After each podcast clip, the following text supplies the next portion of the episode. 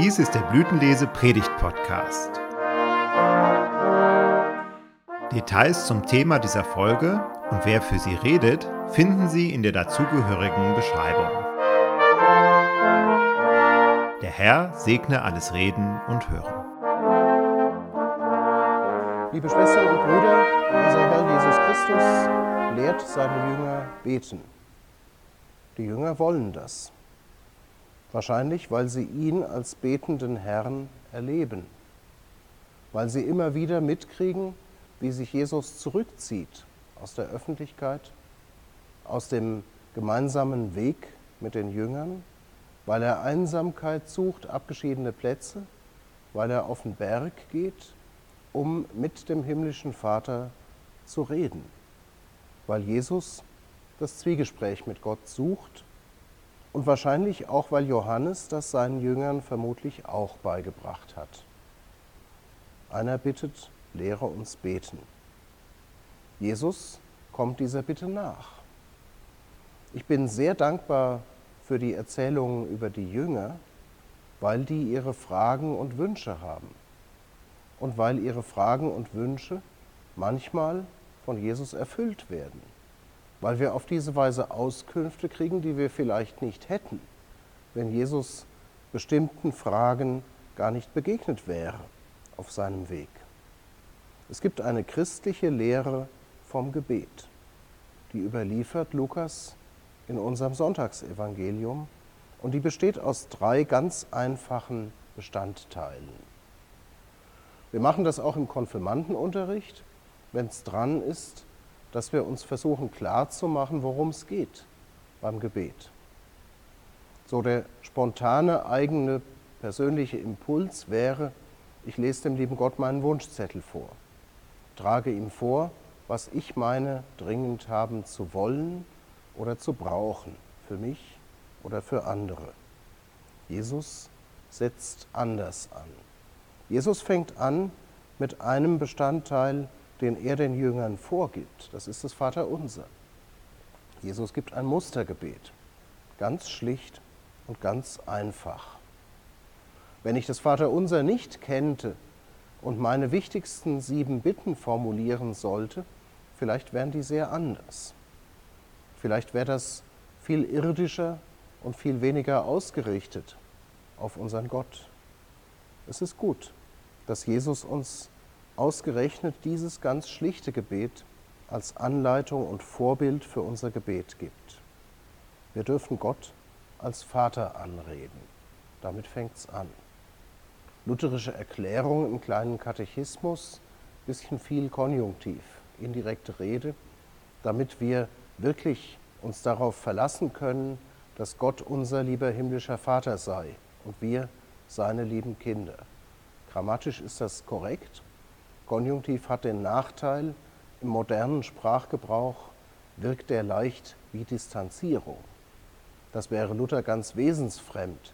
Das ist auch mir, wenn ich bei Trost bin, ganz fremd. Ich will mich wirklich nicht distanzieren davon, dass Gott mein himmlischer Vater ist, dass ich ihm alles vortragen darf, alles vor ihn bringen, nicht vorher eine Schere im Kopf anwenden, die bestimmte Anliegen und Bitten Gott gar nicht erst zu Gehör kommen lässt. Wenn ich mich entscheide, irgendetwas vor Gott zurückzuhalten beim Beten, dann weiß er es ja doch. Er weiß ja doch, was wir wollen, was wir spüren, was wir empfinden und was wir zu brauchen meinen. Und er hört, und er hört offensichtlich wohlwollend. Das sagt Jesus mit dem zweiten Teil seiner Anleitung zum christlichen Gebet. Er erzählt ein Gleichnis. Das Gleichnis vom bittenden Freund. Ich weiß nicht, ob ihr die Erfahrung kennt, an Mittern, um Mitternacht jemanden zu wecken und um Aushilfe zu bitten. Ich mache das normalerweise nicht. Es muss schon was Dramatisches passieren, damit ich irgendwo klopfe, besonders wenn ich nicht weiß, ob der, den ich da um Hilfe bitte, überhaupt noch wach ist. Wenn man noch Licht brennen sieht und noch flackernde Bilder vom laufenden Fernseher, dann mag man ja vielleicht stören. Wenn man sich gut kennt, dann kann man klopfen und kann um Einlass und um Hilfe bitten. Aber das ist eine Tür, die ist zu, gut verriegelt und mutmaßlich ist der Hausherr schlafen gegangen, samt seiner Familie, ein großer gemeinsamer Raum. Und wenn er da jetzt aufsteht und mühsam Licht macht und den Riegel hochwuchtet, der quietscht etwas, wenn man versucht, die Tür zu öffnen, dann wird der halbe Hausstand wach. Und ob die Kinder und die Frau dann wieder einschlafen können nach der Störung, ist sehr fraglich. Also eigentlich, höflicherweise, macht man das nicht.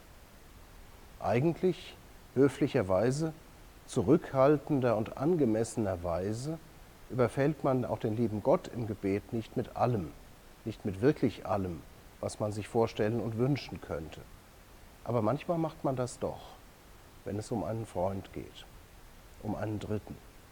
Wenn jemand Fürbitte erbittet und erwünscht und braucht.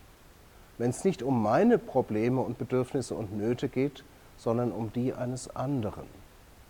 Wenn ich eintreten darf und muss für jemanden, der Gottes Hilfe braucht und sie selber nicht zu erfragen weiß, dann geht es mir wie dem bittenden Freund im Gleichnis.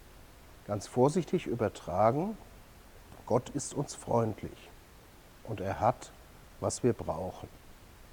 Nicht einmal in der theoretischen Erwägung unseres Herrn Jesus Christus zu diesem Gleichnis kommt der Gedanke vor, dass der gebetene Freund sagen würde, ich habe überhaupt kein Brot.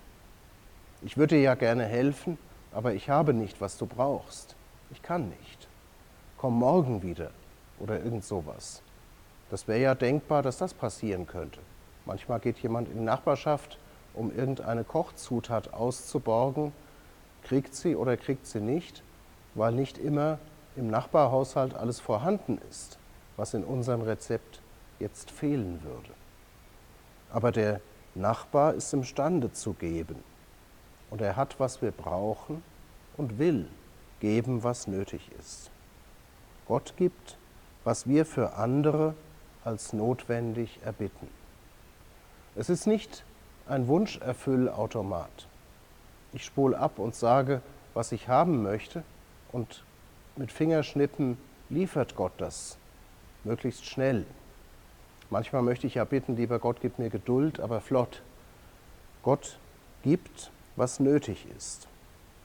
Er gibt uns und anderen, was unser Leben erhält, was unsere Bedürfnisse stillt, was unseren Hunger zufriedenstellt.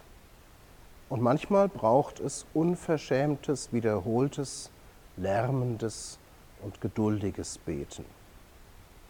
Es gibt im Alten Testament einen Titel, der heißt, die ihr den Herrn erinnern sollt.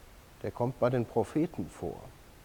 Das ist eigentlich der Titel für jemanden, der dem König den Terminkalender führt. Es muss wunderbar gewesen sein, damals König gewesen zu sein, ich werde für meinen eigenen Terminkalender selbst verantwortlich gemacht und es wird von mir erwartet, dass ich das selber im Blick behalte und meine Termine auch möglichst einhalte. Manchmal gelingt das, manchmal gelingt es schlecht. Der König hatte einen, der sich kümmerte. Und er hatte natürlich die Aufgabe, wenn ein Termin dann anstand, zu befolgen war, wenn der König was im Kalender stehen hatte, modern gesagt, dafür zu sorgen, dass Majestät daran denken, sich zu melden, unaufgefordert an den Termin zu erinnern. Wenn der Wecker klingelt und mich aus dem Schlaf ruft, wenn ich nachts geweckt werde und erinnert an das, was zu tun ist, dann ist das im Moment selten angenehm. Aber es ist besser, sich wecken zu lassen, als den Termin zu verschlafen, als morgens um halb elf wach zu werden und zu sagen, oh, um 7.30 Uhr hätte ich was vorgehabt. Nun ist leider vorbei. Die ihr den Herrn erinnern sollt, das ist der ministeriale Titel für Menschen in Fürbitte. Das ist unsere Aufgabe, Gott zu erinnern an uns und an andere Menschen, die seine Hilfe brauchen. Das entfaltet das Alte Testament Darauf greift Jesus zurück. Manchmal braucht es unverschämtes, wiederholtes, lärmendes und geduldiges Beten in der Hoffnung, dass Gott hört und dass Gott letztlich doch unserer Bitte freundlich nachkommt. Das wird uns verheißen, verbunden mit einem weiteren Gleichnis. Bitten führt zu empfangen. Suchen soll zu finden führen. Anklopfen dazu, dass wir aufgetan kriegen. Gott ist nicht nur unser Freund, sondern Gott ist unser Vater im Himmel. Und das heißt, er sorgt wie ein guter Vater für sein geliebtes Kind. Er weiß, bevor wir ihn bitten, was wir brauchen. Er kennt unsere Wünsche, unsere Nöte, unsere Bedürfnisse, bevor wir es aussprechen können. Und er nimmt das ernst. Er nimmt das wahr und er kümmert sich. Er gibt uns, was wir brauchen. Hier am Ende wird Jesus konkret und redet von einer Gabe, die wir aus Gottes Hand empfangen müssen, weil wir es anders nicht kriegen können, weil wir es nicht selber machen können, weil es der Körper nicht selber herstellen kann, weil wir es nicht haben und weil es nicht von einer menschlichen, persönlichen Entscheidung abhängt. Gott gibt uns seinen Heiligen Geist. Und der sorgt dafür, dass wir alles Weitere kriegen, was wir brauchen für unser Leben mit Gott, für unser Leben hier und in Gottes Zukunft in seiner Ewigkeit. Gott gibt uns seinen Heiligen Geist und der beschenkt uns weiter und sorgt dafür, dass wir mit Gott leben können, dass wir an Jesus Christus glauben können, dass unser Leben erneuert wird aus der Kraft Gottes und dass unser Leben erhalten bleibt, selbst wenn es hier verloren ging. Gott sorgt für uns in väterlicher, freundlicher, liebevoller Fürsorge. Wie man sich's wünscht, dass ein Vater für sein Kind sorgt. Wie bei einem Vater sind wir bei unserem Gott aufgehoben. Jesus spielt gedanklich ein paar Möglichkeiten durch, wie das vielleicht gehen könnte, wenn ein Vater es übel meint mit seinem Kind. Das gibt es in unserer Erfahrungswirklichkeit ja auch. Das passiert. Und das wird beschrieben aus Möglichkeiten und Angeboten der Nahrungsversorgung. Der Sohn bittet um einen Fisch. Der Vater gibt ihm mutwillig was, was so ähnlich aussieht wie ein Fisch. Eine Schlange. Nur ist das kein genießbarer Speisefisch, kein Aal, nichts, was einem gut tut und einen satt machen kann, nichts, was gut schmeckt, sondern es ist gefährlich. Könnte passieren, dass Menschen sich so täuschen. Der Sohn bittet um ein Ei, elementares Genussmittel. Der Vater gibt ihm was, was fast auch eiförmig ist, aber gefährlich, einen Skorpion. Ein Viech, von dem man bestens die Finger lassen sollte, was man nicht anfassen soll, geschweige denn versuchen zu essen. Das tut weh, wenn man den in die Finger kriegt und nicht weggeht. Der himmlische Vater gibt uns, was uns gut tut, denn er meint es gut mit uns, er hat uns lieb und deshalb sorgt er für uns. Deshalb lässt er sich bitten zu unseren eigenen Gunsten und zugunsten anderer. Das Gebet kann damit zur christlichen Aufgabe werden, zum Dienst, den wir einander tun können. Herr Pfarrer, beten Sie für mich, wird manchmal verlangt. Tun wir es. Treten wir ein, auch für unsere Mitmenschen.